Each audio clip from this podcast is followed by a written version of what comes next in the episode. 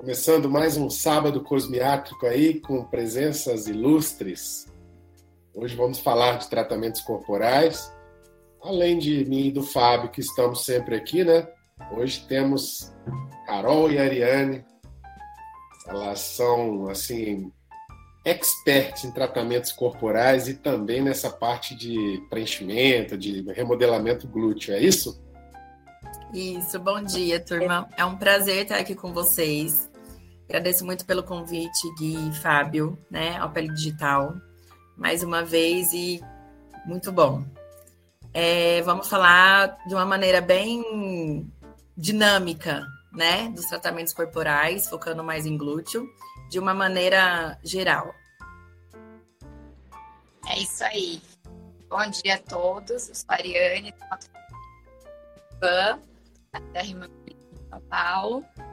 E a gente faz muito a parte corporal, principalmente a parte de glúteo e as tecnologias para tratamento de estria, celulite, tudo que envolve a parte corporal também, gordura localizada. Queria trazer um ponto que toda vez que a gente fala do corporal, né, há 25 anos atrás, dermatologia nem botox tinha, né? Botox era vocês chegaram a ver as marcações de Botox de 25 anos atrás? É, depois vocês busquem lá os primeiros livros. É uma coisa assim bem estranha, né, Guilherme? Elas são mais novas do que a gente, né, Fábio? Elas já pegaram a, parte mais evoluída. Já pegou, já pegou melhor. Existia mas... Botox há 25 anos atrás? Pois é. Quando a gente Não, estava tava começando. Estava começando, né? Né? começando. A marcação era o seguinte: Sim. basicamente, um centímetro quadrado de distância do, do, do, um ponto do outro. Aí fazia a testa inteira. Não existia nada de mobilidade, de arqueamento de sobrancelha, né, Fábio? Não tinha nada disso. Era paralisar Não, a testa. Quanto mais paralisada ficasse, parece que Era um padrão, né? Coloca uma régua e coloca, e coloca os pontinhos em todo Justamente. mundo. Era, é, era, era bem assim. Mas o ponto não é, não é esse. O ponto é que a gente nem ia para o corpo nessa época, né? A gente tinha. Corpo era basicamente cirúrgico, cirurgião plástico, e o dermatologia, o que fazia no corpo era biópsia. No máximo, no máximo, um peeling corporal, que raríssimos eram os que faziam peelings corporais naquela época. E aos pouquinhos foram chegando as tecnologias. Eram tecnologias caras e de que demandavam assim uma recorrência muito grande para você ter um resultado legal, né? Você tinha que ficar indo toda semana, semana sim, semana não, manutenções e, e com uma durabilidade de resultado muito baixa. A primeira As tecnologia corporal foi Lightyear, né? Era para depilação a laser, não era? Não, aí depois vinha, teve aquele, logo depois vieram aqueles vela shapes da ah, vida, rádio frequência com sucção, coisas é. nessa é, infravermelho. Durante um tempo a gente usou bastante infravermelho para aquecer, aquecer a derme, colágeno e até hipoderme. Aí usava sucção para poder chegar nessas regiões. Hoje, por exemplo, poucos aparelhos têm sucção, né? É. Que eu me lembro assim, de bate-pronto dos que estão no mercado é o EndMed, um, um dos poucos que tem ponteira com sucção. E de repente a gente, em paralelo, tem algo acontecendo, que é o pessoal lá do sul fazendo preenchimento corporal com polimetilmetacrilato. Basicamente, NACO capitaneando tudo isso, né? E nessa época ainda não tinham haters de PMMA. O PMMA era bem visto, ainda não tinha sido popularizado. Alguma coisa de mesoterapia com o lipostabil, né? A gente usava o lipostabil Logo, pouco tempo depois, uns dois anos depois, veio o alcachofra. Não sei se vocês chegaram a usar o alcachofra, é bom para tirar gordura. Mas, de novo, banalizou e a coisa mexeu. Mais uns três, quatro anos depois, vem um ácido hialurônico de alto peso, macrolane, grosseiro, né? macrolane, e a gente começa a utilizar. E, mais uma vez, Macrolane começou a aparecer no rosto da galera, porque viu uma quantidade boa, era infinitamente mais barato e saiu do mercado. melhoramos tecnologia, chegou polimetilmetacrilato, não usar aquelas técnicas iniciais, vocês já devem, já são dessa época, né? Que fazia um monte de xizinho, superficialzinho. O resultado não foi bom, a gente aprofundou e começou a levar para o corpo. Mas isso é mais recente, né? É, eu falei é polilático, quer dizer. Aí o polilático mais recente para o corpo, novos ácidos hialurônicos para o corpo, agora ácido hialurônico que a gente dilui para fazer no corpo. Como assim a gente dilui ácido hialurônico? Coisa que a gente nunca viu na vida tecnologia para músculo, tecnologia para fibrose, tecnologia para derme, tecnologia para epiderme, bioestimulador. Caraca, o rosto agora é o corpo. O rosto e corpo está num nível de complexidade muito alto, né? O bumbum é o novo rosto, né? Já ouvi falar isso. Bumbum, pra... mulher gosta muito de abdômen bonitinho também, não gosta? Sim. Como, é que é bumbum e abdômen? Mas eu acho que depois do rosto, o que mais procuram é glúteo. Ah, é. No é. Brasil sempre, né? Sim. Que... E o que eu tenho visto, que nem foi bem legal essa, esse, esse, esse histórico que você fez, Fábio, porque tudo que se não mantém ou se é uma coisa muito generalizada, sai do mercado, porque novas possibilidades, novos conhecimentos, tecnologias, vem de uma coisa mais específica, né? Nem hoje você falou. Hoje tem tecnologia para derme, epiderme, músculo, mais profundo para corporal, melhorando celulite, é, flacidez. Então aí as coisas vão se especializando cada vez mais, né? Um funil, né? Para vocês aí que estão com a gente hoje, vocês vão ter uma oportunidade de participar de uma discussão aqui muito interessante, porque a gente, pelo menos assim, é, é, é, eu tive a oportunidade de pegar o corporal do início, né? Há uns 5, 6 anos atrás, e vocês também, né? E a gente vem usando todas essas tecnologias e evoluindo muito em termos de resultados, de associação de procedimentos, porque o corpo, eu vejo assim, no início as pessoas achavam que era tudo muito simples. Ah, faz um bioestimulador, resolve. Faz tal tecnologia, resolve. E tratamentos corporais são tão complexos quanto os tratamentos faciais.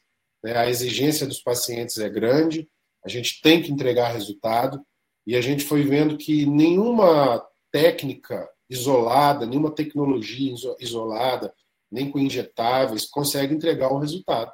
E aí a gente vai mostrar um pouco da experiência da gente aqui nessa combinação, a maneira de avaliar, que eu acho que é muito importante, né? Fazer uma avaliação mais global do corpo. Isso é legal. E sempre com enfoque para glúteos, porque no final, né, o que as pacientes, principalmente as mulheres, querem é ter um corpo bonito, mas o bumbum bonito também. Né? Sim. O, eu, eu queria, do ponto de vista psicológico, né? Porque eu acho que a tomada de decisão, se vai ou não vai fazer um determinado procedimento, é muito menos racional e muito mais emocional, né? Pelo menos é isso que a gente ouve é, bastante. Qual é o momento da jornada de uma mulher e até qual é o perfil da mulher hoje que procura, ou perfis, que procuram né, o cuidado da região glútea? É uma mulher mais sexualizada? É uma mulher mais empoderada? é uma mulher tímida que quer deixar de ser tímida. Como é que é hoje a questão psicológica do da procura pelo tratamento glúteo? Porque quem olha de fora pode ter uma visão muito preconceituosa, achando que a procura pelo glúteo tem a ver com sexualidade, hipersexualidade, exposição corporal. Como é que é isso hoje? Como que a gente, principalmente para nós homens, entendermos o processo e sabermos abordar, dar a oportunidade da pessoa definir se aquilo é ou não é, é para ela Interessante como parte do cuidado da saúde. Eu, pelo que eu vejo, é, no modo geral, é bem variado, tá? A gente pega desde meninas muito novas, que têm uma queixa específica, como, por exemplo, estria, celulite, até mulheres de 60 anos que já tiveram o auge delas de corpo, de tudo, e que elas querem voltar, pelo menos não o que eram, mas melhorar a ponto de poder ficar mais tranquila quando colocam um biquíni, ou até mesmo com o próprio marido. A maioria não quer nem para sair na praia, não quer nem para se expor, a maioria quer para melhorar o relacionamento ou é, ter um a mais com o marido. E é bem variado, assim, não é mais uma coisa assim que é só a global, a modelo, não é mais assim. Pelo que eu vejo, é bem generalizado. E as mulheres estão vendo, estão vindo cada vez mais buscar uma melhora do corpo em geral, não só do glúteo, do abdômen, braço também, tá tendo braço, verdade. É, principalmente é uma área para mulher que eu acho que é terrível, é aquela gordura ali do tríceps. Do tchau, né? É horrível, gente. Todo mundo se incomoda. E é, é desafiador tratar é... também. Sim. Às vezes não, a gente tem que pensar que a parte corporal não é uma coisa só. A gente tem a gordura, a gente tem a flacidez e a gente tem a falta de tônus muscular. Então não adianta eu querer só fazer um bioestimulador, porque não vai resolver o problema muitas vezes. Eu preciso englobar o modo geral, porque o tratamento tem que ser multicêntrico, tem que englobar a gordura, a flacidez, é, falta de tônus muscular. Então, é, é bem desafiador. Os tratamentos corporais eu acho que são bem mais difíceis do que o facial em si. Você, eu tenho muito visto, assim, aquela. É, o que o Fábio estava falando, aquela procura da bumbum grande, né? Do peito grande, né? Da hoje que, era chamado, né? Mulher melancia, aqueles nomes tudo. Hoje em dia já não é mais isso, né? É muita procura por uma beleza natural, daquilo que se vai perdendo conforme o passar dos anos. Então, assim, aquele bumbum caído, eu quero só empinar. Aquela, aquela, aquele abdômen que está é, um pouco mais flácido, eu quero só enrijecer. Não é mais aquele um em excesso. E que a gente tem percebido que, que as mulheres que procuram são aquelas mulheres, é, que nem a Ari falou, para o marido, é, para ela mesma, e também aquelas mulheres empoderadas, aquelas mulheres de alta performance, que elas malham, que elas têm uma alimentação saudável, mas só aquilo não entrega o que ela quer. Então, ela tem que partir para procedimentos, para tecnologias, para buscar é, um objetivo, mas não necessariamente para a sexualidade. Muito mais para ela mesma e para ela se sentir bem naquele, né, na, na é, com biquíni, é, na sociedade, vamos falar assim, e não além, não em excesso, não sexualização, não por esse lado. Ô, Fábio, essa, essa colocação sua, essa pergunta foi sensacional, porque a gente no dia a dia às vezes está focado em resultados, e eu fiquei aqui agora analisando e, e, e assim percebi o seguinte: eu tenho pacientes mais jovens essa garotada está muito vaidosa, realmente, uma celulite, é, uma flacidez, estrias, é um problema para elas. Só que nem sempre elas conseguem fazer um investimento tão grande assim. E as pacientes que têm procurado e que investem mais nos tratamentos são mulheres acima de 40 anos, talvez por volta dos 50, que estão entrando na menopausa ou passando pela menopausa, muitas delas que realmente fazem atividade física, dão valor ao corpo, mas não vivem em função disso. E elas querem tratar, querem estar melhor, né? Para sua vida mesmo. Eu não tenho tantas assim que, que, que vêm aqui para, vamos dizer assim, que não são atrizes, não são modelos, algumas é, é, são pessoas normais, mas mulheres empoderadas e que dão valor a uma boa aparência. E é incrível, porque no início, há uns 5, 6 anos atrás, eu me lembro bem, eu estava conversando com o Gilvan, aqui de Brasília. Aí eu falando com ele, cara, eu não tenho procura de corporal. Aí ele ainda brincou, falou: suas pacientes não têm bumbum, não? Ou você que não está abordando elas? Então, de fato, é porque eu não tocava nesse assunto com elas. E hoje, é, tanto na consulta eu abordo, mas elas já vêm, né? Muitas pacientes já vêm procurando, eu quero tratamento corporal, eu quero fazer isso. Então, para quem ainda não tem essa visão na clínica, no consultório, é, é um fato, isso é real, essa procura acontece. Quando a gente consegue oferecer resultados e tem assim um arsenal ali específico para o corporal, é uma área que está crescendo muito. Na minha clínica aqui, inclusive, a gente abriu uma clínica só de corporal aqui com Erasmo, Carol, e Ariane. O dia que vocês vierem, vocês vão ver. Tá? E já tá, a gente já está projetando aí essa parceria com o Ivan para fazer uma clínica bem maior Né? Falei que a segunda vai ser aqui em Brasília, a primeira uhum. vai ser em São Paulo. Eu estou organizando tudo aqui. Legal. realmente é um mercado muito promissor. E se a gente que tem conhecimento, nós dermatologistas que já estudamos isso há muito tempo, que já né, conseguimos fazer melhor do que todos os outros, isso não tem dúvida. É, a uhum. gente é, é, pode focar nisso aí que vai dar certo. Né? Mas eu acho, sim, Gui, como você falou, as, a, as pacientes, você não aborda com as pacientes, mas também aquela época, esse negócio de bumbum, de glúteo corporal muito focado é de agora. É. Antigamente, nem os laboratórios tinham produtos para nos oferecer, ou era definitivo ou não era nada. A é gente não tinha ácido hialurônico, algo temporário que a gente podia fazer com segurança. Né? Então, assim. Tecnologias, né? As tecnologias tecnologia. eram muito pobres. É. Exato. Então, assim, esse negócio é muito para agora. Então, por isso que a procura é maior e com isso a gente também pode falar, pode abordar. Porque antes a gente tinha também muito arsenal, muito o que oferecer, né? É. Verdade. Verdade.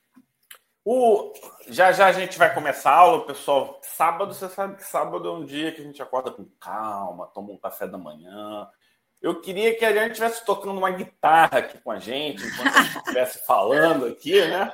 Mas o. Você sabe que tem um, um, um outro ponto que, que, é um, que foi um discurso que eu ainda não consegui trazer para o leigo, tá? Que é o seguinte: o bonito é saudável.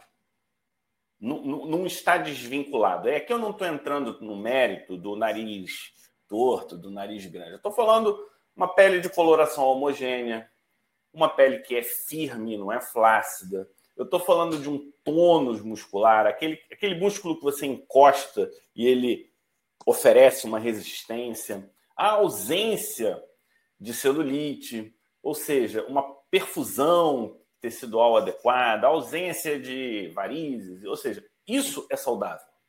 Sim. Né? E, e inevitavelmente o que é saudável é bonito. A gente não consegue desvincular.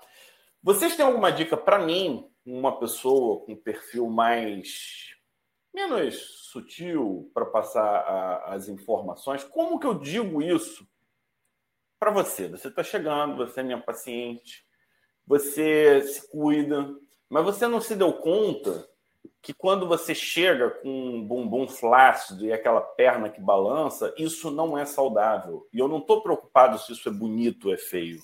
Eu estou querendo dizer para você o seguinte: não deixa essa flacidez te dominar. Não deixa essa pele cair, porque isso compromete é, toda a saúde corporal. Só para vocês terem uma ideia, eu não sei se vocês sabem, eu vou, vou fazer até uma pergunta aqui. Qual é o 1% muscular que pode mudar o metabolismo de uma pessoa? Eu já vou responder, é o sólios.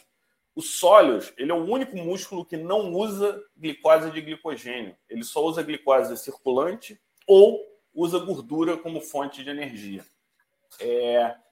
Então, tá tudo vinculado. E se eu tenho um monte de tecido flácido, é tecido hiperfundido, e aí eu vou botar de uma forma leiga vários metabólitos tóxicos estão lá, estão influenciando, estão, estão fazendo parte desse jogo, né?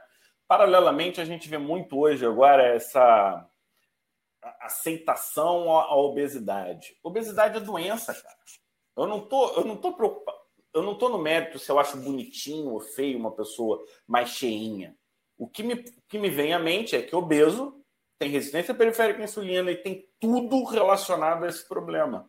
Então, como abordar sem ofender? Essa é a grande a grande pergunta, né? Porque eu vou finalizar da seguinte forma: se eu falar que o vestido da Ariane é pequeno, provavelmente ela vai dizer, vai entender que eu disse que ela tá gorda. Então, não, não, é isso. Como médico, eu não quero, eu não quero que ninguém se sinta ofendido, não quero que ninguém tenha raiva, mas eu quero que as pessoas saibam, pelo menos para poder decidir o que é melhor para elas depois, mas com as informações, com as cartas na mesa, né? É, Fábio, você colocou uma questão aí. Boa pergunta. Uhum. Mas eu acho que isso, isso já está ligado quando a pessoa ela chega, que nem você falou, vou usar as suas palavras, com a perna mole. Ela não está só com a perna mole.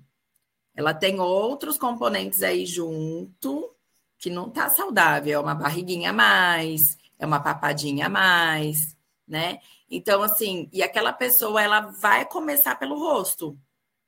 Depois, geralmente, ela começa a se cuidar mais pelo rosto e depois a gente aborda mais o corporal. Então, no rosto, a gente já começa a falar de uma flacidez do rosto. A gente já começa a falar de um jaw que está mais aparente. A gente já começa a falar do pescoço, da papadinha que está mais aparente, da flacidez que já perdeu a sustentação do rosto e do pescoço. E aí, com isso, a gente parte para o corporal.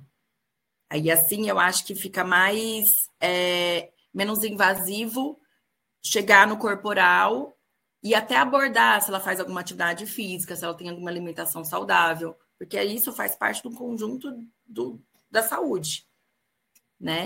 Então, assim, começando pelo rosto, é, demonstrando para ela o processo de envelhecimento, a perda das, das, estruturas de sustentação, que vai caindo, que vai dando flacidez, rosto, pescoço e corporal também, aí eu acho que fica mais fácil. Sempre quando eu falo para os pacientes o lado de dormir, eu falo que não é só do rosto, é o corpo todo que cai. Bumbum também cai, tudo. Aí a paciente, ela já come, ela já quer olhar para o bumbum dela. Ela já quer olhar para a perna dela. Ela já quer ver qual bumbum dela é mais caído, qual bumbum está mais flácido. Muitas vezes elas não conseguem ver, né? A gente que examina, que, que, que estuda, que consegue ver mais essa diferença mas acho que fica de uma forma mais, mais sutil, ao meu ver. É que a gente lá na clínica também tem a vantagem de ser uma clínica multidisciplinar. Então, a gente tem nutrólogo, nutricionista, tem vários outros profissionais que nos ajudam também nessa parte. Então, muitas vezes, quando a paciente vem com uma flacidez importante e a gente percebe que tem uma perda, um aumento de peso ou que precisa de um suporte, é, uma orientação é, com o nutrólogo, a gente acaba sempre falando de uma maneira sutil que é importante fazer um acompanhamento multidisciplinar para a gente ter os melhores resultados. Porque também não adianta a gente só fazer a nossa parte e ela não, não ajudar, no caso, por exemplo, de celulite ou gordura localizada, flacidez. Então, muitas vezes a gente associa junto outros profissionais para nos ajudar nesse quesito de melhora da alimentação, orientação com relação à atividade física e tudo mais. Então, ajuda, muitas vezes ajuda. Equipe multidisciplinar é, é realmente necessário, né? Eu vejo assim, quando a pessoa começa a tratar do rosto, ela já começa aquilo dar um start ali na vaidade, ela começa a se enxergar, a se motivar, e aí as coisas vão tomando essa dimensão corporal. Né? Quando ela começa a cuidar do rosto e vai melhorando a autoestima, tudo acaba despertando essa necessidade de, de tratar do corpo também. Agora, o que eu faço nesse sentido, Fábio, é com o paciente que chega lá, que às vezes eu indico o campo eletromagnético, né, para dar uma tonificada na musculatura ali do, do core, abdômen, é, da, da, do assoalho pélvico, e a pessoa começa a despertar um pouco mais para essa questão da vaidade, sabe? às vezes para o corporal. Né? Falando da parte funcional, daí já começa a passar para a parte estética. É, eu vou te falar que minha experiência com funcional é péssima. Ninguém compra funcionalidade aqui na clínica. O paciente vai por causa das dores, né? As pessoas, ninguém quer saber de função. Mas você vai ter core. Que, que mané core? Eu quero saber se meu abdômen vai ficar sarado, se minha bunda vai ficar em pé. É, é isso que eu vejo na prática aqui, do ponto de vista esse discurso do. Querem resultado. É, esse discurso do funcional é da minha cabeça e, e é, sabe, é como se o, o anjinho fosse meu lado técnico e o diabinho fosse meu lado comercial. E aí fica assim, o, o anjinho fica tentando dominar, mas raramente compra. Aí o que, que aconteceu? Eu botei pessoas aplicadores, né? Eu não, eu, eu não tenho uma mão de obra, por exemplo, como tem, eu sou de Manaus, então eu não tenho uma qualidade, eu não tenho fisioterapeutas, pelo menos que eu conheça aqui, é, que eu tenha tido contato, de alto padrão. Então, quando eu vou aplicar, eu, eu fico catequizando a pessoa. São 30 minutos, eu tenho um sculpt, eu vou lá, aplico. Por 30 minutos eu fico catequizando. Pá, pá, pá, E eu consigo, a cada sessão, falar um monte de coisa sem repetir. Então, se forem 300 sessões, são 300 informações diferentes. Quando não sou eu, fica tipo um silêncio do, sabe, aquela coisa quase mórbida, você só ouve o aparelho lá é, agindo. Então, quando fala de equipe multidisciplinar, é como ouvindo quem está ouvindo de fora, parece que é só, só contratar as pessoas. Não, você tem que ter um discurso uníssono entre todos. Isso é difícil pra caramba. Eu quero que vocês me ensinem a Sim. montar uma equipe multidisciplinar. Se vocês tiverem um curso de equipe multidisciplinar. E gasto, né? É um gasto gigante. Os pacientes, elas, muitas vezes, elas não vão para um gasto maior, porque já é um gasto muito grande com, com tratamento. É, é, exatamente. A, a, percepção do valor fica, às vezes, perdida. Às vezes a pessoa até entende, que aí é um outro desafio, né? Até gostaria, mas quando ela vai ver o pacote do corpo e aí vai ver o pacote do rosto, ela pensa uma, duas, três vezes e compra bolsa no shopping, não faz nenhum nem outro. E, e, então, na teoria é muito bonito, mas na prática poucos conseguem aplicar. Aí eu acho que é o discurso de rede social, acho que isso meio que vai filtrando quem vai chegando, né? Como a pessoa ela já chega pré-pronta, né? E aí, se durante a aula de vocês vocês tiverem alguma dica nesse sentido, é, eu agradeço, acho que quem está aqui também vai agradecer, Guilherme vai agradecer. E estou gostando, você está montando clínicas só corporais agora? Por que separar? Elas falaram que lá a vantagem é que é multidisciplinar. Não, a gente foi por uma questão de, de espaço mesmo, entendeu? Na clínica lá não cabia tudo, a gente acabou separando a parte corporal da parte facial. Ah, e foi legal, foi bem legal dar, dar, dar esse enfoque específico para o corpo, sabe? Tá dando certo. Tá, tá dando né? bem certo. É. Depois você podia passar para a gente a experiência. Eu acho que antes da gente começar a aula, eu coloquei uma enquete para saber quem faz corpo na clínica agora, né? Então, esse é um ponto. O perfil pele digital não são dermatologistas mais jovens, são dermatologistas com mais experiência que começaram ou sem estética, ou pelo menos não tinha corpo nenhum. Vamos ver. Eu acho que é, desde que a gente começou é, os nossos sábados cosmiátricos, eu acho que é a quarta ou quinta vez que a gente fala de glúteos. Então é interessante é, esse, esse tema, que ele é um tema recorrente. É muito em alta, né? É um tema em alta e que está mudando, né? Da última vez para cá já tivemos coisas novas e é isso que a gente vai saber hoje, né, Guilherme? O que, que a gente Justamente. faz com e todas as. Vou dizer para quem está ouvindo a gente aí, Carol e Ariane, elas trabalham numa das maiores clínicas do Brasil, né? Elas têm um público lá super elitizado. E eu comecei pelo interior, né? Numa cidade pequena. Depois vim para Brasília, essa clínica corporal em Brasília. Mas o corporal hoje é uma parte importante do meu faturamento bem importante. Eu estou vendo a hora que ela vai bater com o facial aqui, já está quase meia meia. Então, é, é, vale a pena investir. Agora, uma coisa eu vou dizer, assim, é, tem gente que tem algumas tecnologias aí, vocês já sabem, eu já falei muito aqui de alguns aparelhos, principalmente da, do micro-ondas lá da DECA, e com isso eu acabei ganhando, um, um, um, vamos dizer assim, virando referência, ou pelo menos tendo um pouco mais de, de, de visão do corporal. E as pessoas ficam assim: ah, mas eu não consigo performar no corporal, meus tratamentos não dão certo, é, eu não consigo entregar. Eu falo: é difícil, tem que estudar, tem que focar nisso. Não é chegar lá e colocar na mão de, de, de terceirizar isso para outras pessoas. Quem fez isso não se deu bem. Sabe? Eu avalio todos os meus pacientes e acompanho, que eu acredito que seja o caso de vocês também, né? Sim. acompanho ao longo dos tratamentos. E, esse foi um dos erros nossos aqui, tá? Quando a gente começou no corporal, é, a gente entrou na pegada do ah, vou ter uma renda passiva. É. Vou sentar meu glúteos, pegando o tema de hoje, e tudo vai acontecer da melhor forma. Nananina. De jeito Quem, Fisioterapeuta pegava todos os. Quando saía, pegava, levava todos os pacientes não, não, não. Então, não ache que é menos trabalho, tá? Vocês fiquem e até pelo paciente, né? O paciente ele quer um médico, ele quer ser avaliado pelo médico, ele quer que o médico veja, que o médico faz. É isso aí. Então, recente, isso agora de mês para cá. Quem que aplica? Sou eu. Eu, eu que sei onde está o músculo, eu que sei posicionar, uhum. eu que sei uhum. fazer transição.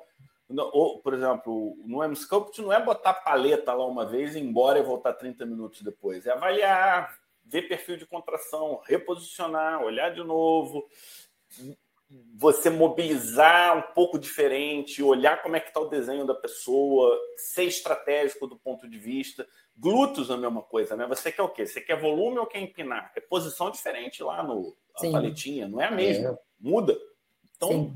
Você precisa desse, da, da, inteligência, e inteligência é muito mais difícil, né, do que, não é um simples protocolo. Como é que você põe isso num protocolo? Olha, vê, assim, entendeu? Você tem que saber analisar, tem que saber fazer anamnese, que eu acho que é isso que a gente vai aprender hoje aqui, né? O... E até acho que tem dois modelos de clínica. Eu estou tentando é, é, conciliar os dois, porque a clínica, vamos dizer, a clínica boutique ali, que o médico é o centro ali, que vai estar tá olhando, acompanhando o paciente, que é mais ou menos o nosso caso, né? A gente está lá o tempo todo. Ela, você entrega mais resultado, é mais personalizado, mas é mais caro para o paciente.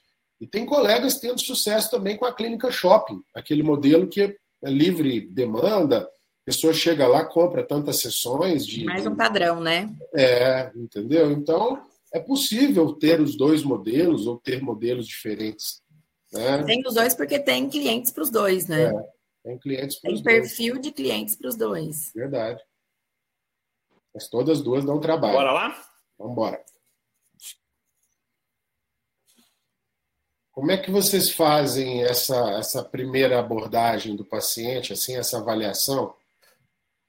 Eu não sei o que, que o Fábio está programando aí, mas eu, no início eu via pacientes chegando na clínica querendo tratar só o abdômen, por exemplo, só culote.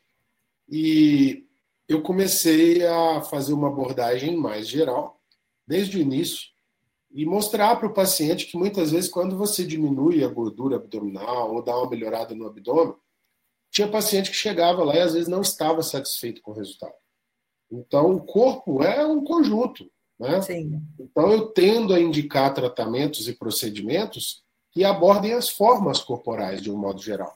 Porque a pessoa, ela chega, às vezes o que o paciente fala é diferente do que o paciente quer ou espera da gente. Né? Ele, ah, eu quero a barriguinha, mas no fundo ela quer é uma coisa que eu aprendi que mudou minha vida que é descobrir a necessidade implícita do tratamento. Quando você descobre o que está por trás daquilo, é game over. Ali não tem dúvida. Então, você sabe. ela quer a barriguinha, mas ela quer ir para o casamento com a roupa bonita. Ela quer tá, alguém comentou que ela estava de biquíni, que o bumbum dela estava caído. Então, quando você entende o que a pessoa quer, você vai direcionar o tratamento para aquilo, é, seja para um evento específico, né? seja para o marido que não está tão interessado ali, que você vai mudar um pouco a maneira de enxergar.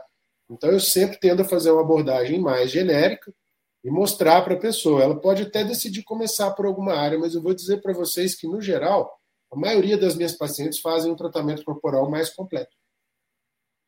Sim. Geralmente eu vou mais é, na queixa né, do paciente, é, ah, um bumbum mais caído, celulite, estria, mas depois a queixa dela, ou eu que também acaba abordando, é, porque quando, quando aborda glúteo, acaba abordando coxa, acaba abordando joelho, acaba abordando face posterior de coxa, face anterior de coxa, culote, flanco. É. Você acaba você abordando toda essa região de quadril e de, e de perna proximal né, de, de, de coxa proximal, tudo, é. né, dessa região. Então, assim, às vezes, ah, meu bumbum tá caído, tem celulite, perdi bumbum, mas às vezes por quê? Porque também o flanco, a concentração de gordura ali aumentou, porque o culote também aumentou. Então, se você tem um depósito de gordura ali aumentado, consequentemente, o seu bumbum vai diminuir. Então, toda essa avaliação né, e o processo de envelhecimento, a flacidez vai toda mais para baixo. Então, um bumbum empinadinho vai mais para baixo. Então, toda essa avaliação, mostrar para ela que se tirar a gordura do flanco, se tirar um pouco da gordura de culote, quando tem indicado, bumbum por si só vai ficar melhor. Sem às vezes ter que mexer muito, sem ter que preencher muito, sem ter que é, ser muito invasivo, né? Mas tendo esses procedimentos associados. Mostrar para ela que, tipo assim, um, aqui, aqui tá pequeno porque aqui tá grande. É Jogo de né? imagem. Né? Igual a pessoa né? chega ali falando é do pó, mas você vai mostrar que foi um processo ali generalizado, vamos dizer assim, né? É igual o rosto. Quando a gente pega essa região do rosto, top model look, tem o top model look do bumbum. Então, mostrar para ela que o rosto é igual, que tem um processo de envelhecimento, assim como o bumbum. O bumbum também tem o top model look do bumbum e tem o flacidez que ocorre no bumbum. É a mesma eu, coisa. Eu posso botar. Eu tenho, tenho um artigo, depois eu posso passar o nome para vocês, que ele faz uma revisão bem completa de uma análise glútea. Guilherme, vamos ver, vamos ver se você sempre soube analisar um glúteo. Eu vou só topificar para os colegas que estão acompanhando, não é chegar a olhar um bumbum e preencher, não é só chegar. Vamos, vamos fazer um pouco. Quando você olha um glúteo, você precisa fazer o seguinte: a gente está vendo esse glúteo em quem? É uma pessoa com, vamos botar o IMC. Como é que é a proporção de medidas? Eu estou falando aqui da relação cintura-quadril. O ideal é de 0,6 a 0,7, uhum. né? Então a gente pega a fita métrica, coloca na cintura, coloca ali na altura do quadril. É, tem as unidades anatômicas, e aí você vai fazer a demarcação do glúteo quadril, que é a transição né, do glúteo quadril, classificar o formato do glúteo, que ele pode ser quadrado, redondo, coração ou em forma de V. Você precisa quantificar a flacidez, é que a gente chama de pitose glútea, que aí você tem a grau 1, grau 2, grau 3. Você vai ver simetria, que a gente já comentou. Aí você vai ver a quantidade de flacidez e a qualidade da pele, relação da distância sacral sulco interglútea, ângulos do sulco infraglúteo, transição junção glúteo-coxa, transição junção glúteo-coxa no perfil, avaliar a musculatura pela silhueta, o aspecto da zona V, a proporção que é de altura e largura do músculo, a origem desse músculo e a proporção volumétrica. É só isso que a gente precisa fazer quando avalia um glúteo. E aí vem a pergunta das pessoas que tratam glúteo: quantos fazem isso de uma forma sistematizada? Eu acho que eu, eu arrisco dizer, Guilherme, que poucos Sim. fazem isso de forma sistematizada. Agora, esse critério aí eu não faço assim. Agora eu vou aprender. Não, mas o, o que, que eu Não, mas dizer? na hora que olha, não é. Já... Na hora que olha, você já vê tudo isso é. junto. É. A, a, gente vai com uma percepção ali geral, mas não não. Exato. O, o, o, Fábio ele é mais técnico assim. Ele sistematizou todo o processo, né? Ah, sim. Até assim é mais didática, é melhor para entender, né? É.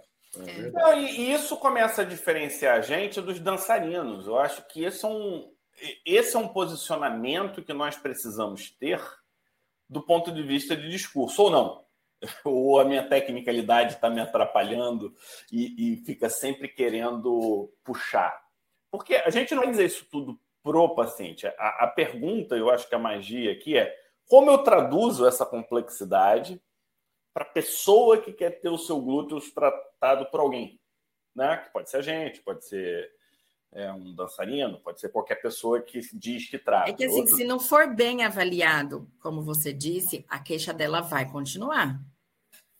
Se ela queixa de um bumbum pequeno e você preencher e não vê que o culote dela é grande, que o flanco dela é grande, que ela tem uma bananinha proeminente, a queixa dela não vai resolver. É o bumbum dela vai continuar pequeno. Né? Então, é, assim. É, e a proporção do músculo é uma coisa muito importante, né? Que tem pessoas que têm aquele glúteos pequenininho e larguinho. Então é. ele fica, ele é diferente. Ela não, não vai ser a, uma pessoa fruta, né? Ela é. vai ter o bumbumzinho com aquele formato. É, se melhora um pouquinho para cá. Ou vocês conseguem fazer? Aí é uma pergunta. Assim como tem os no rosto, hoje eu, eu classifico um, um, um, tipo de preenchimento, eu estou classificando como pessoas trans não sexuais. Elas entram Maria uhum. e saem Joana, né? Porque muda completamente o formato do rosto. A gente consegue fazer isso com glúteo? A pessoa tem um, um formato e de tanto preencher, de tanto ajeitar, mudar completamente? Isso é possível? E vocês fazem? Não, é muito difícil, porque você precisa de muito volume para poder mudar o formato do glúteo. Isso fica inviável. A gente consegue melhorar, mas mudar o formato completamente não. Isso é porque você está falando que a gente é, é, trabalha de maneira ética, usando bons produtos, né? Porque tem gente fazendo PMMA aí que as mulheres estão com a bunda desse tamanho, tem uma coisa horrível, Sim. né? Aí é outra é história. É possível fazer, mas eu acho que a gente quer trabalhar isso dentro da naturalização corporal, né? Tá. Fazer... Não, depende muito do que o paciente procura, né? E o, o perfil do médico. É. E a gente ah, também. Não, mas de qualquer forma, eu, o que, que eu acho que é importante nesse processo é você saber qual, o que, que é possível, o que, que você faz, né? E o que, que a pessoa quer. Porque se é algo possível e que fique é, tecnicamente viável, você pode indicar, não, eu não faço, mas tem fulano, Beltrano que faz, né? Tipo, transformação facial a gente não faz aqui, mas a gente tem colegas, né, que fazem, o Igor lá de Belém. Uma coisa, Fábio, que eu sempre isso. falo para os pacientes é que o corpo é muito ingrato. Quando você faz um, um, um procedimento no rosto, você tem um resultado esperado pelo paciente. O corpo é muito diferente. Você faz, faz, faz e nunca está na expectativa do paciente, às vezes nem na nossa. Porque a resposta do procedimento do corpo é diferente da resposta do procedimento do rosto, né? É, e a gama que a gente tem de procedimentos por corporal, é, que nem eu estava falando, bananinha, culote, flanco, que dá para a gente aqueles pacientes são mais resolutivos, que dá para a gente falar para ele, ó, dá para fazer lipo, né? Dependendo da indicação de cada paciente, você tem lipo para fazer que é mais resolutivo, é mais de imediato, ou a gente vai fazendo esvaziador de gordura, que a gente vai fazendo sessão por sessão e vai diminuindo, né? Nessas regiões dá para fazer preenchimento, bioestimulador de colágeno, é... associando com tecnologias, mas, assim, mesmo assim, às vezes não vai chegar naquele resultado esperado. Na clínica, nós temos protocolos, nós vestimos com protocolos PMG, dependendo da quantidade de preenchedor. Na maioria das vezes, nós PMG é o que? É o tamanho do glúteo? O, o, isso. É a quantidade de preenchedor, vamos falar assim. A nossa busca é sempre pelo natural é rejuvenescer, é trazer o belo, não é aumentar, não é o excesso. Então, na maioria das vezes, né? Mas isso a gente sempre avalia quadril, que você estava falando, quadril, cintura, tudo. Na maioria das vezes, indicamos o P, porque a gente quer voltar nos antes, a gente quer devolver aquele bumbum empinado sem o excesso. Mas aí paciente volta, não, eu quero um pouco a mais. Então aí a gente Isso pode ser etapas também, né? Eu acho que. Vamos, vamos passar para os colegas uma hierarquia. Vamos, vamos visualizar uma mulher, 40, 45 anos de idade, é uma faixa etária que já tem a chance de ser é, financeiramente independente é maior. É, estamos falando de uma mulher que não, não é magrinha, não tem corpinho de modelo, mas também não, não é obesa. Ela, vamos botar o termo padrão, normal, né? Assim, então, uma mulher de 1,70m, com seus 75 quilos, já tem um pouquinho de flacidez. Ela procura a Caroline, procura a Ariane. Ela falou que pode ser qualquer uma das duas, porque as duas são top de linha. E diz assim: é, eu queria melhorar, porque quando eu coloco o, o, meu vestido, a sensação que eu tenho é que o bumbum está se aproximando do joelho. Eu já não tenho aquela curvatura e aquela proporção de cintura com o quadril que eu gostaria de ter. Qual que é a hierarquia, né? Porque o que, que eu aprendi? Que primeiro você oferece a cereja, depois você, você vende a cereja, depois você realiza o bolo inteiro, né? Mas é, a pessoa compra a cereja, né? É assim que vocês fazem? Como é que vocês montam essa hierarquia, tanto técnica como até comercial, para fazer com que a pessoa tenha adesão ao tratamento? Porque esse é um, esse é um grande desafio, adesão ao tratamento. Eu tenho uma estratégia normalmente na clínica que é o seguinte: é, acho que é até legal a gente já partir assim para o nosso arsenal, o que, que a gente usa, né? O que a gente faz? Que a gente avaliou, já deu uma noção global aqui da, da avaliação corporal. O que eu faço é o seguinte: é, eu, eu uso basicamente a tecnologia de microondas no consultório, que é o Onda, um aparelho que eu gosto muito para corporal, porque ele faz um pouco de tudo. Ele faz gordura, faz celulite, faz flacidez. Quando a paciente tem celulite, eu já foco direto naquela queixa de celulite, porque ali eu consigo entregar bastante resultado. E na questão corporal, eu pego as áreas que estão mais evidentes. Se tem um culote muito grande, às vezes eu nem me preocupo muito na primeira sessão, no primeiro momento, de afinar a cintura. Né? Eu já vou direto naquela área que é onde o paciente vai. É, é aquela questão do encantamento inicial. É necessário isso. Onde o paciente vai ver mais resultado. Então, quando eu vejo uma área que é possível entregar mais resultado, eu mostro para o paciente, né? avalio o corpo todo, mas mostro, falo, ó, vamos focar nisso, nisso e nisso. E eu costumo associar o máximo que eu posso de técnicas. Se eu faço microondas, eu faço esvaziadores, né? Às vezes faço bioestimulador também no glúteo para dar uma melhorada, trabalhando o conjunto, mas focando em determinadas queixas. E o que eu faço no dia a dia, né, fazer, faço bastante esvaziadores. Né, eu gosto muito, gosto muito do Slim, inclusive eu usava, eu tenho um conflito de interesse com a Toscane, mas no bom sentido que eu gosto muito dos produtos deles. Eles são seguros, são práticos e dão resultado. Então é aquela questão assim, tirou nos flancos, às vezes eu faço um pouco de esvaziador nos flancos, faço um pouco na região do culote e faço o sacro. Aquela região sacral aprendi com vocês. É. Tá? Aprendi com a Ariane, com a Carol, com o Ivan. E quando você dá uma afundada na região sacral, o bumbum já fica mais bonito. Amém.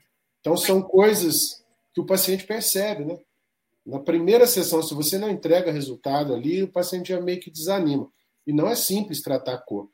Mas eu tenho tido resultados bem interessantes.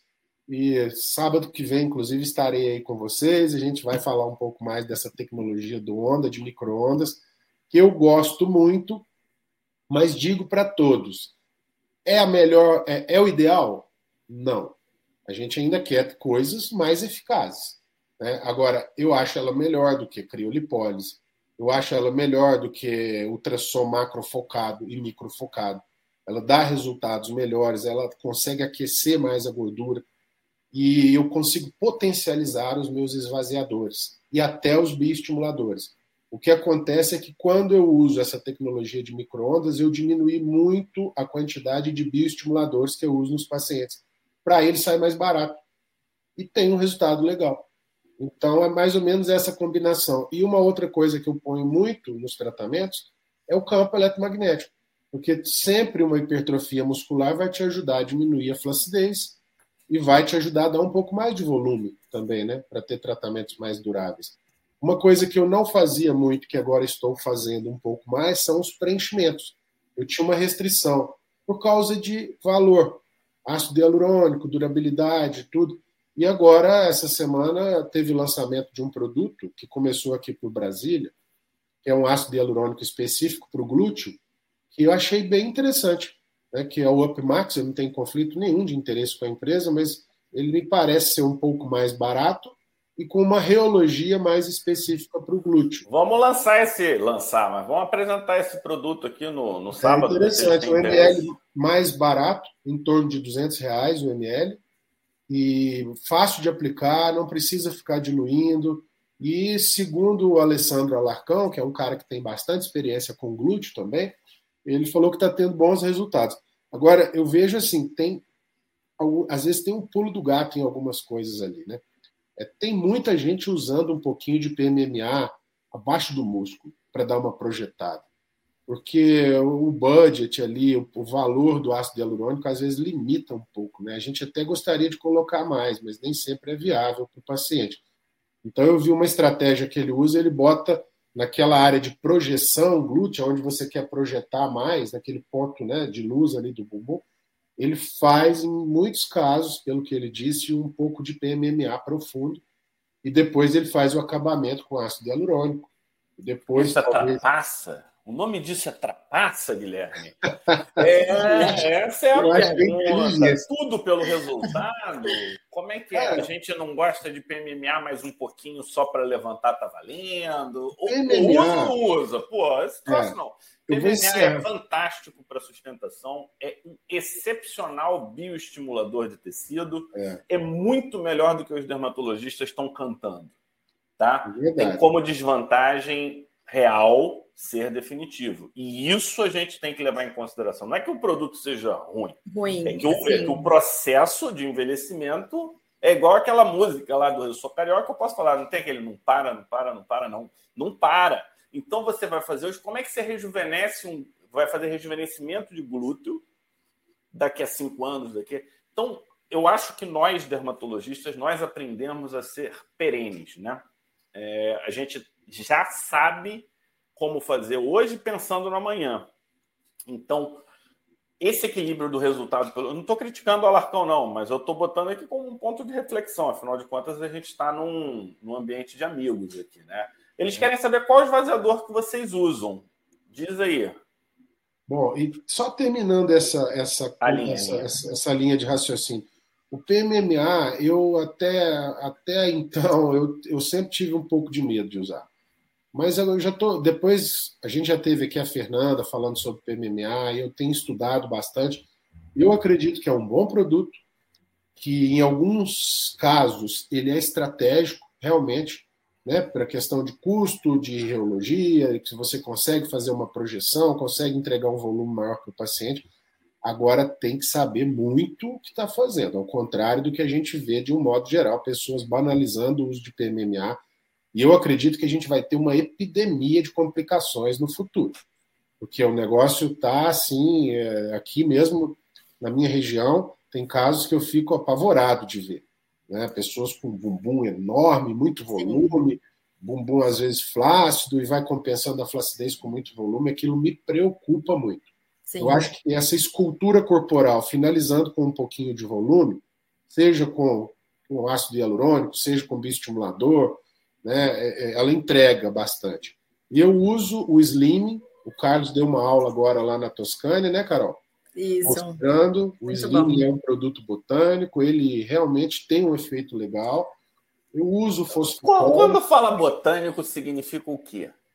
É base de, de, de plantas, né? É, assim. maconha é planta, tem um monte, é, tem um monte é de... planta, ópio é planta. O que, que, que, quer dizer quando essa Sem desoxicolato e sem... É, ele... Não, não, não, por favor, por favor. Não vamos, não vamos ficar repetindo essas coisas, porque é, significa nada essa planta. É um princípio ativo. Qual é a vantagem é. desse princípio ativo?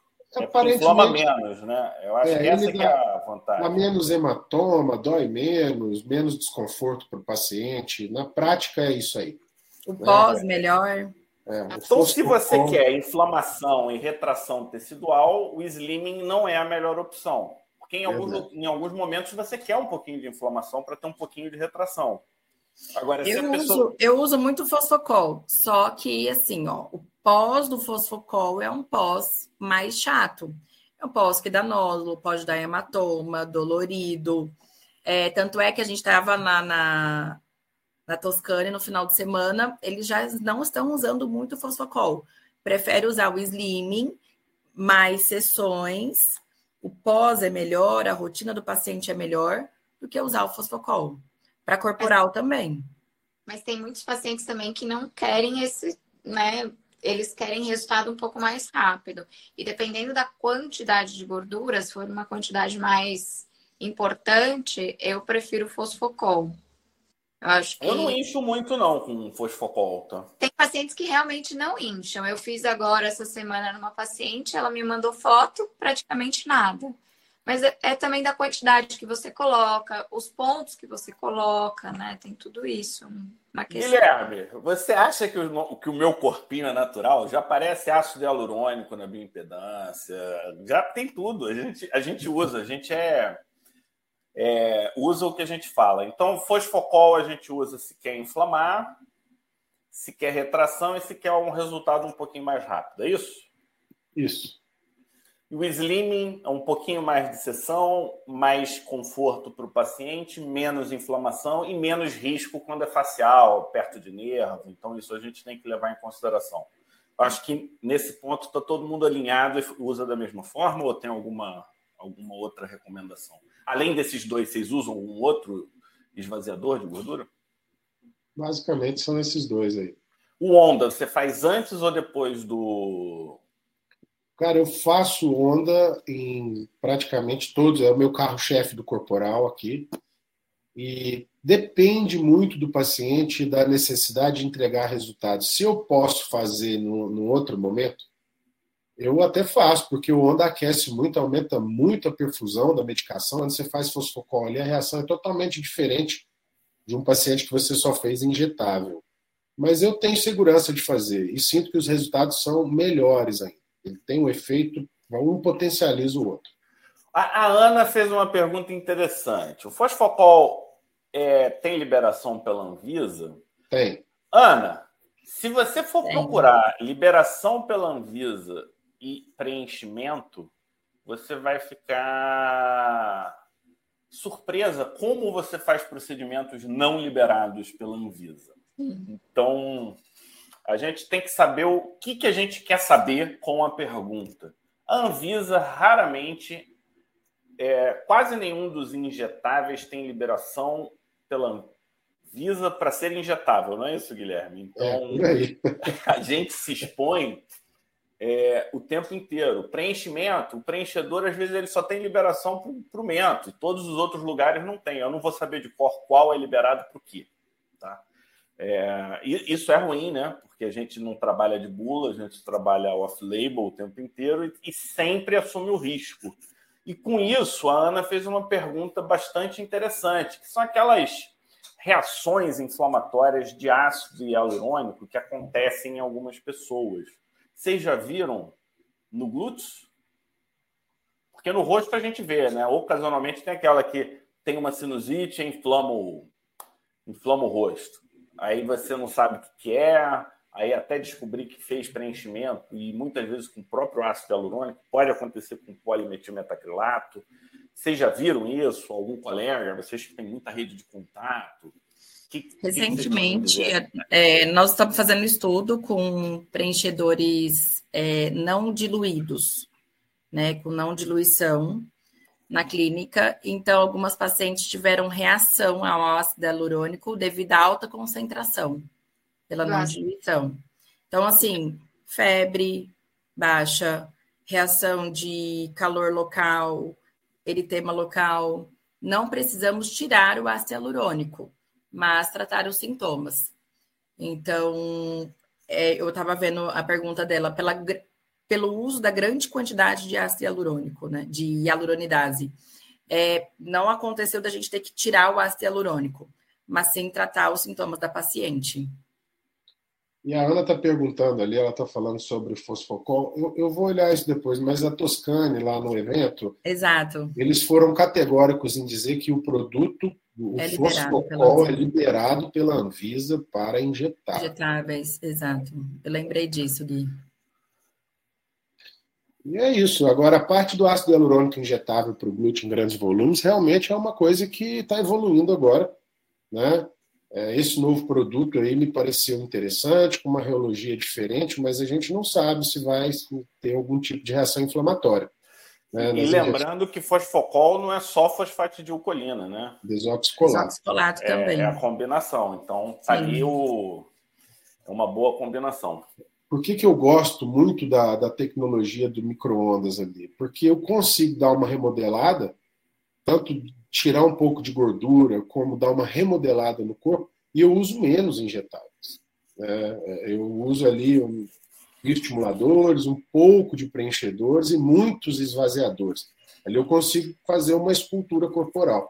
Pelo menos é a minha técnica, a gente está sempre aprendendo, né? aprendo todos os dias com os colegas. Eu achei interessante esse, esse novo preenchedor, mas ainda não usei. Não usei. É, eles pediram um nome. Você tem o nome do novo preenchedor? Up Max. Hã? Up Max. Up. Olha, Up Max. Pô, Esse preenchedor é bom mesmo. Up Max. Melhor impossível para a região glútea, esse é bem específico. É, eu, vou, ele... eu, vou, fazer um bate-pronto para vocês de tecnologias. Tem, temos muitas e muitas tecnologias, aí eu quero saber se vocês usam, se não usam e quando usam. Pode ser? Pode. Ondas de choque. Vamos começar de ordem, ordem alfabética aqui, Ariane. Ondas de choque, não. Caroline? Não. Guilherme? Também não. Cada um não. tem o seu arsenal ali, né? A gente tem que tentar utilizar o que a gente tem. Não, não, não tô, tô, perguntando aqui. A gente tem ondas de choque aqui, a gente tem ondas de choque, tanto a versão sozinha quanto a associada à radiofrequência. São boas para a textura, melhoram bastante. É... Tem a desvantagem de número de sessões, principalmente quando ela é usada sozinha. Porém, tem a vantagem do custo. Então, para pessoas que não têm um público com alto valor, é, que possa usar muito dinheiro no tratamento, acho que é uma estratégia que vale a pena e é um aparelho de custo mais, mais em conta. Então, está aí uma, uma outra Radiofrequência. A gente sabe que existem várias radiofrequências. Eu já sei a resposta do Guilherme, porque ele só fala de microondas. E seriam tecnologias é, parecidas, dependendo da radiofrequência. Né? Então, pergunta: se usa radiofrequência e se usa quando e qual, né? Ariane. Então, a gente. A radiofrequência, não tenho certeza. Eu não, tem o Exilis, mas não tem lá mas ele é muito usado para melhorar flacidez, gordura. O que a gente tem lá na clínica é o Onda, que a gente usa muito, e o Entone, é, que é um, uma radiofrequência também. Mas o Onda está se mostrando melhor, uns resultados melhores. Então a gente acaba priorizando o Onda, tá? A gente tem, tinha antes, muito tempo atrás, o Vela Shape, esses outros que já não tem mais, a gente acabou substituindo tudo basicamente pelo Onda. Ele está, assim, os resultados são melhores e o número de sessão também são, melhor, são menores. Você não precisa ficar fazendo tantas sessões para conseguir um resultado. Então, de aparelho, está priorizando o Onda. Caroline, quer falar? Algo a acrescentar? Também. Eu já, fiz, né? eu já fiz o Onda e eu já fiz o Antoni. O Onda, eu amei. Tanto é que quando eu estava fazendo, eu falei com o Gui para ver parâmetros, que eu queria aumentar parâmetros para ter um resultado melhor. Até pra, pela frequência, se eu podia fazer 15 dias, 30 dias, né? Dependendo da parte corporal. O resultado do, do Onda é maravilhoso, é muito bom mesmo. Tem duas colegas fazendo perguntas aí. A Bruna quer saber sobre volume de ácido hialurônico para o glúteo Acho que a Carol e a Ariane vão saber mais do que eu sobre esse assunto. Lá no, no evento da Opmax, eles falaram, eles têm um kit de 15 ml. Então, 15 ml para cada lado, priorizando ali naquela região de projeção glúten entre 3 e 5 ml, no quadrante superolateral, que é onde a gente sempre põe mais volume para fazer aquele lifting, vamos colocar 70% do volume restante e 30% no quadrante é, interno ali, né? glúteo. Mais Só, deixa eu até acrescentar. Quando que eu vou com ácido hialurônico? Quando que eu vou com bioestimulador? Sim, entendeu? Acho que esse timing não é claro para todo mundo. Eu já ouvi que ácido hialurônico é tipo a cereja do bolo. Tem gente que gosta de começar com ácido hialurônico. Como hoje está o e, e, a tecnologia, ela consome o ácido hialurônico, não consome? Como é que está esse joguinho, né? Porque falando individualmente é tudo bonito, mas a gente quer fazer o L protocolo, uhum. PNG. Uhum. Assim, quando o paciente ele procura é, glúteo, tratamento de glúteo, porque está flácido, se está flácido é porque o bumbum já está caído. Se já, já, se já está caído, é porque aquela projeção ali em cima já não tem mais. Então, a cereja do bolo é o preenchimento e não o bioestímulo de colágeno. Se ele procura para isso, ele quer um resultado. O bioestímulo de colágeno não vai entregar um resultado de imediato. Então, é preenchedor. Muitas vezes a gente só faz preenchedor e não faz bioestímulo de colágeno. Se faz o protocolo todo, aí é isso: esvaziador de gordura, é, bioestímulo, preenchedor, tecnologias. Agora, se o intuito é, é só empinar, devolver volume ali onde perdeu, preenchimento. É a cereja do bolo. E vocês diluem ou não diluem? Dilui. Como é que vocês fazem a O que a gente faz hoje, o que a gente usa hoje na clínica é o estrianon. É... Né, tá vindo outros aí sem diluição, tudo que é o que a gente está falando que estamos estudando. Também, e, né? Mas assim, com um resultado final de 30 ml, tudo é o que o Gui falou, de 15 ml inicial com resultado final de 30 ml. Para quem não conhece o produto, como é que é? Ele vem quanto? Ele vem uma seringa de quanto? Ele vem três seringas e aí acaba diluindo. É uma seringa de um, então ele tem 3 ml. 3 ml para a gente chegar no 15 ml. Tá, então, então você faz um para cinco, né? Cada... Isso. E aí é soro ou é água? Soro. Soro. Então pronto, pessoal. Aqui entregue de bandeja para quem está aqui. Agora, aonde preencher tem tem lá, tem o, aquele trígono lá perigoso que ninguém pode preencher nada, e tem que dar uma lidinha. Lembrando, se vocês quiserem, se vocês quiserem, eu compartilho aquele artigo claro, que faz a divisão do glúteo. Você quer, Guilherme? Claro, claro, põe aí. E com então, relação à tecnologia, independente de ser o micro-ondas ou qualquer outra tecnologia que aqueça, é, eu acho que o ácido hialurônico tem que vir no final, né? Você começar a aquecer demais ali, principalmente com onda. Eu Sim. faço todo o trabalho de tecnologias, posso colocar bioestimuladores junto, coloco. Às vezes é porque tá tudo estimulado. O, o micro-ondas ele remodela bastante colágeno, ele faz um lifting de glúteo ali, se você usa a técnica correta. Tem uma colega perguntando se diminui a gordura. Se você coloca na ponteira para flacidez mais superficial e, e, e não, não, coloca tanto calor no local, pode até ter uma perda de gordura, mas é pequena. Mas você consegue fazer um levantamento do glúteo considerável que compensa tudo isso. E eu ponho o bioestimulador junto na mesma sessão. Eu sempre ah, ponho. Ó, alguém conhece o round glúteo da farmacêutica, Natasha? Então, aí é que começa a entrar. As pessoas mostram os Aí bons é resultados. Tá, né? né? Esse povo inventa tantos nomes para protocolos meio que, que, sei lá, meio fantasiosos aí. Eu já, já tive notícia, mas o que ela usa eu não sei. Deve ser PNA. O que a gente é. usa também para a área de glúteo e coxa, que ajuda bastante, é o Demai. Firme. É, o Demai, é verdade. A Toscane, então é, é muito bom. Eu adoro e tem resultados excelentes. Como é que vocês fazem? Às vezes uso silício injetável. É, eu ia perguntar, então vocês fazem como mesoterapia, uhum. intradermoterapia ou Isso. como drug delivery? Não, intradermo. Intradermo. Ah. Tem agora uma é, esse aparelho novo da Toscana. É semanal, é mensal, é quinzenal? Como é que vocês fazem?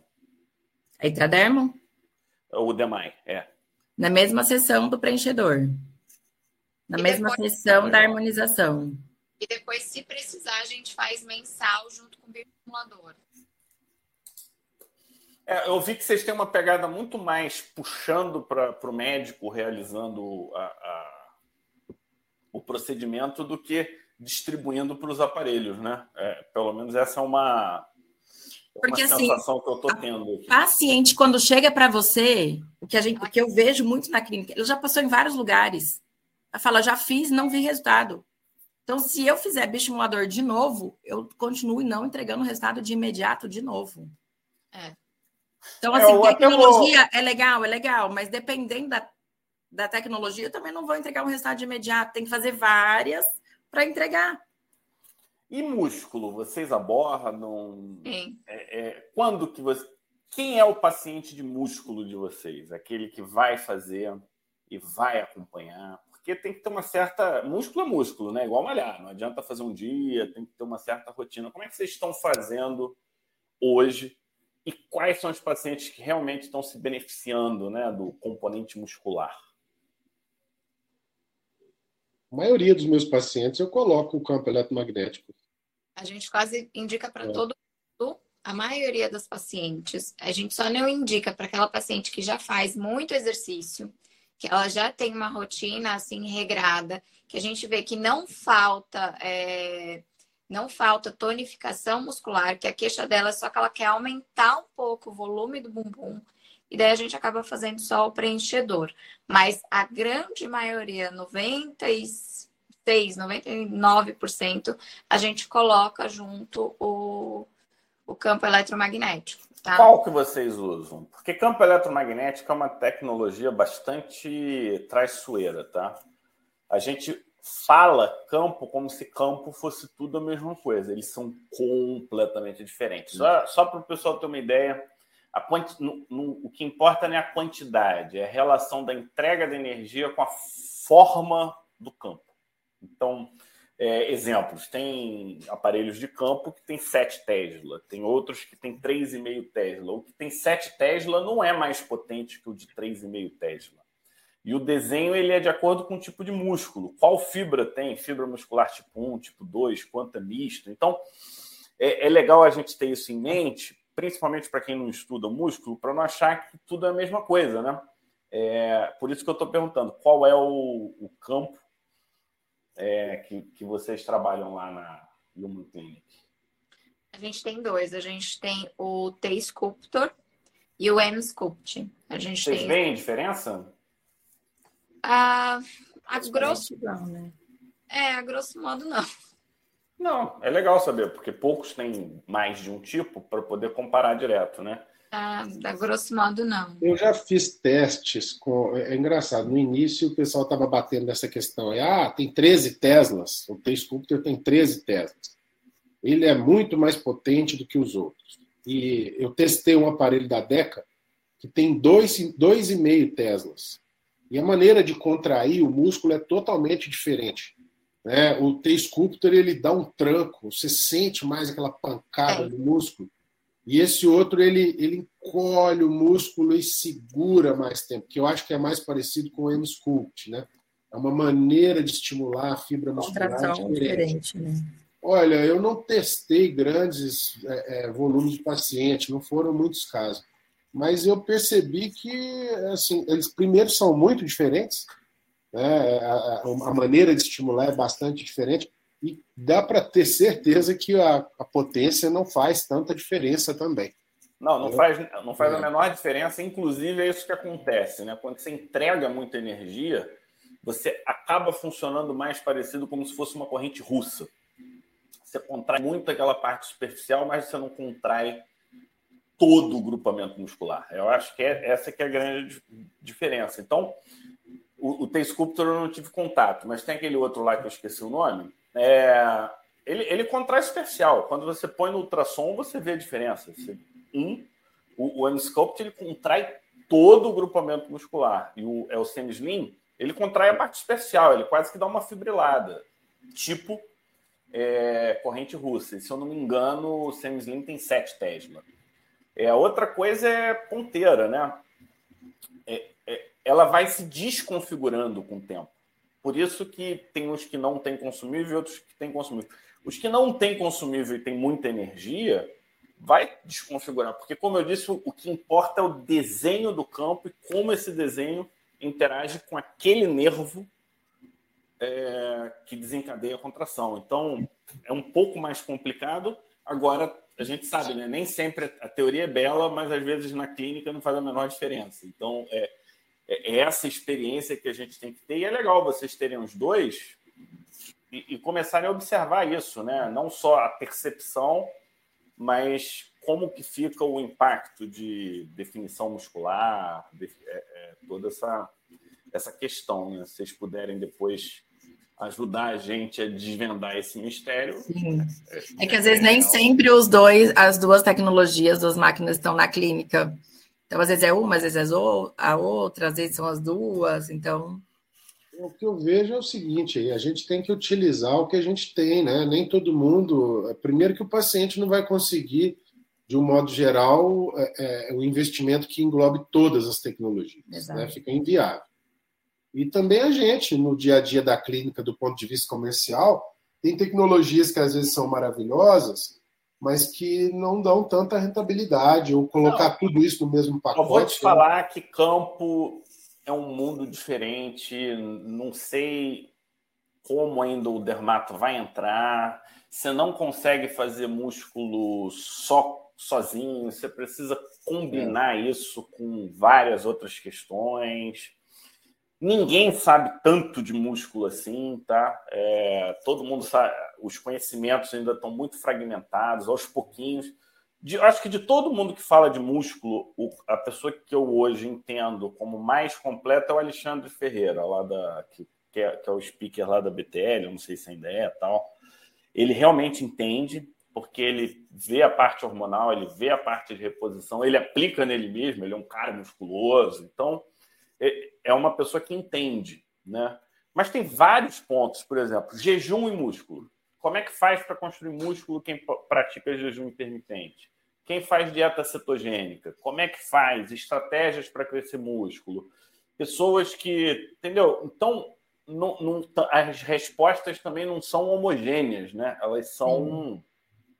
vão variar. E, e fase hormonal da pessoa, né? A mulher faz reposição, não faz reposição, ela é jovem, está na menopausa, então é muito mais complicado e aí o, o, o, o discurso e a lógica da multidisciplinaridade entra forte, né? Você tem um nutrólogo legal, até um cara de medicina esportiva, um personal que seja parceiro. Meu sonho no campo é que o personal incorpore o, o campo no planejamento de treino. Então, por exemplo, quem, quem, de vocês, quando faz campo no abdômen, você avisa que não pode malhar abdômen pelas próximas 48, 72 horas? Quando faz campo no glúteo, vocês avisam isso? Porque se não tem descanso, músculo, não tem hipertrofia. Então, são pequenas dicas que a gente precisa se empoderar, entender como é que funciona. Aí a Sim. pessoa, no dia do jejum, vai fazer campo. Não sei se é a melhor estratégia. Então, você combina quebrar o jejum com campo e antes do jejum você faz uma alimentação, sei lá, hiperproteica, 2 gramas por quilo, para a pessoa chegar ter pico de GF1 e crescer músculo. Na teoria é tudo muito bonitinho, você encaixar isso na prática é difícil pra caramba, né? Mas é, é, é, como eu vejo, eu sou fã do campo, não consegui emplacar como eu gostaria, e estou pensando em diferentes estratégias. Se eu tiver alguma assim que realmente bombe, aí eu passo para vocês. Por enquanto, estou só em, em testes, estamos com uma hora e vinte. Eu quero Primeiro, agradecer, Guilherme, pela curadoria excepcional. Prazer conhecê-las.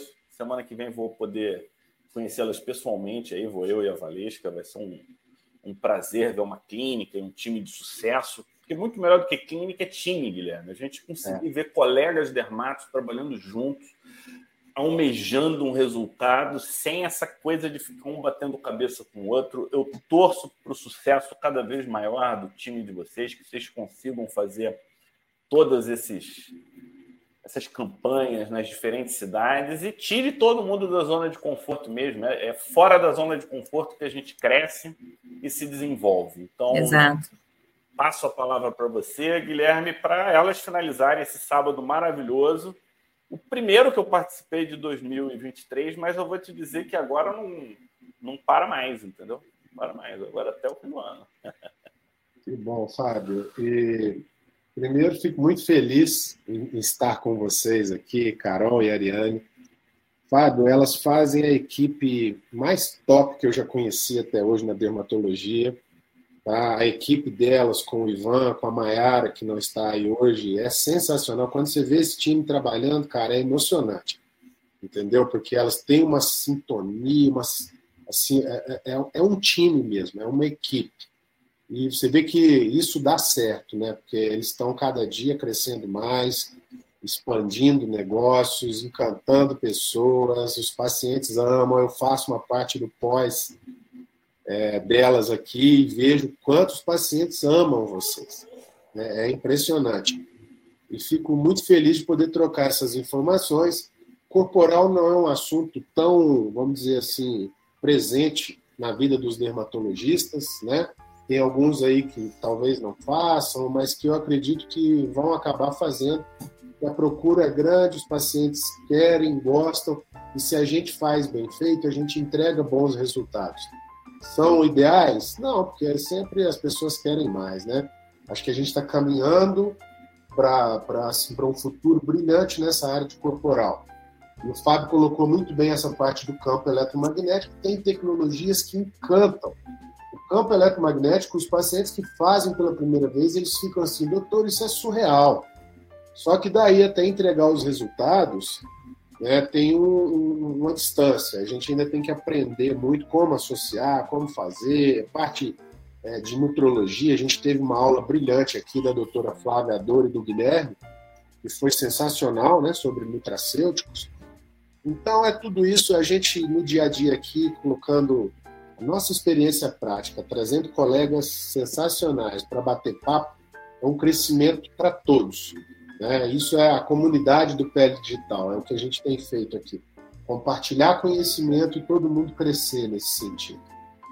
Muito obrigado pela presença de vocês. Estaremos juntos aí no final de semana em São Paulo. Vai ser mais um dia maravilhoso. Um grande abraço. Obrigada, eu que agradeço também pelo convite. E é sempre também um prazer, Gui, quando você está com a gente em Brasília. E sejam bem-vindos semana que vem, vamos encontrar. E obrigada mais uma vez por estar no Pele Digital, pelo convite maravilhoso. Bom, obrigada pelo convite. Foi um prazer estar aqui. Foi um prazer ter você também, Gui. Esperamos vocês em São Paulo também. E todos que estiverem é, assistindo também estão convidados a conhecer a clínica. Um dia a gente faz é, um day experience na clínica, então consegue passar pela parte de administração, é, acompanhar os médicos, até para ver como é o dia a dia de uma clínica grande, né? Quem tem interesse é só entrar em contato lá com a clínica. E a gente se vê semana que vem. Saudades, Gui. Beijo aí para vocês, abraço, Fábio. Beijo. Até, todos juntos Até semana que vem. Até. E o sábado cosmiático da semana que vem provavelmente vai ser em loco, lá todo mundo junto, falando junto, e não cada um na sua telinha, né? Vai ser um ambiente, vai ser um sábado cosmiático diferente. E mais uma vez, obrigado a todos, obrigado, Guilherme, obrigado, Ariane, Caroline e todos que tiveram aqui com a gente. É isso aí. E quem não conseguiu assistir, não vai assistir mais. Ou a gente pode botar esse no nosso podcast. Hoje foi, foi um bate-papo. Topa o podcast? Podemos publicar lá, menina? Com certeza. Com certeza. Então, então, a gente vai viabilizar esse para ir para o podcast, o nosso bate-papo. grande abraço. Até a próxima. grande abraço. Beijo. Beijo.